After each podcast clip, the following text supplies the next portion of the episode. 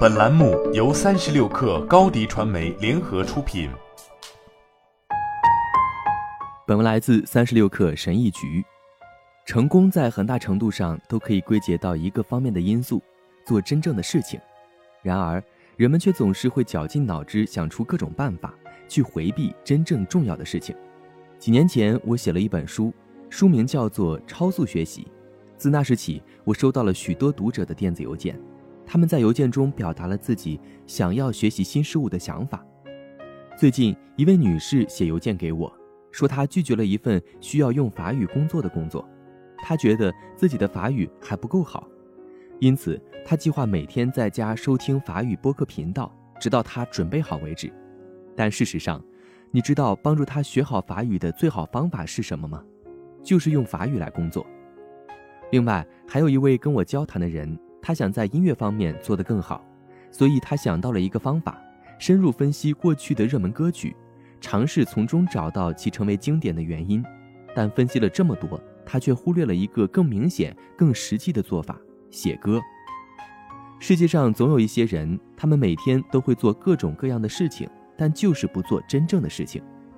那些想变得更加健康的人，他们会耗费大量宝贵的时间来研究花哨的健身器材，但实际投入健身的时间却很少。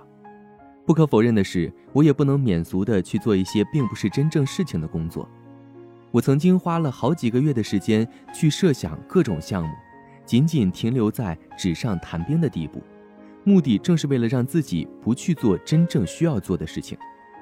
我们之所以很容易陷入虚假表面工作的陷阱，原因之一是我们对准备的重视。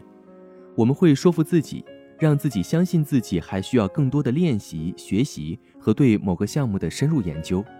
但在多项研究中，教育研究人员发现，只要课堂上没有教过的内容，学生就无法完成有关的任务。这一切可能都归咎于后天性技能的狭隘性。如果你学会了做 X，转而去做 Y 的时候，尽管 X 和 Y 在表面上非常相似，但你在最终结果方面往往会受到巨大的打击。当我们去研究那些成功人士案例的时候，我们会期望从中发现一些技巧或捷径，一些其他人还存在不足的方面。然而，大多数时候，这些成功人士背后的策略都是非常简单直白的，即做真正的事情。那么，既然前进的道路如此平坦，为什么我们还要坚持走弯路呢？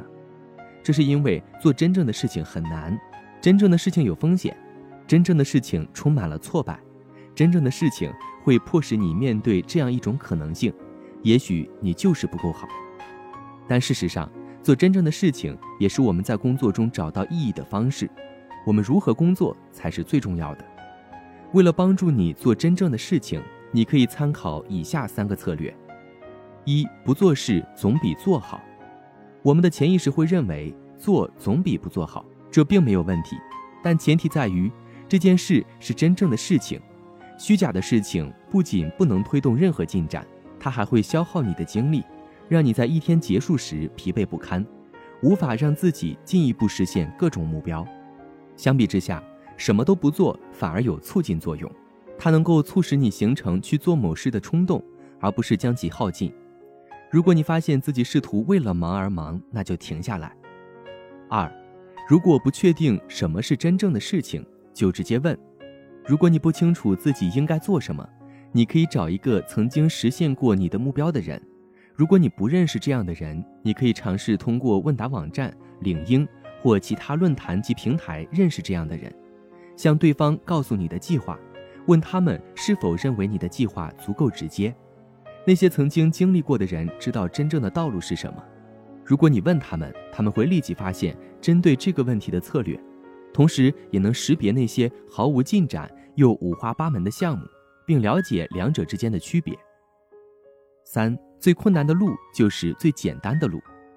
困难是自相矛盾的，通常困难的是对工作的承诺，而不是工作本身。因此，你应该对真正的事情做出承诺。然后开始去执行，最后你肯定会摆脱那条不知通向何方的曲折道路。好了，本期节目就是这样，下期节目我们不见不散。高迪传媒为广大企业提供新媒体短视频代运营服务，商务合作请关注微信公众号“高迪传媒”。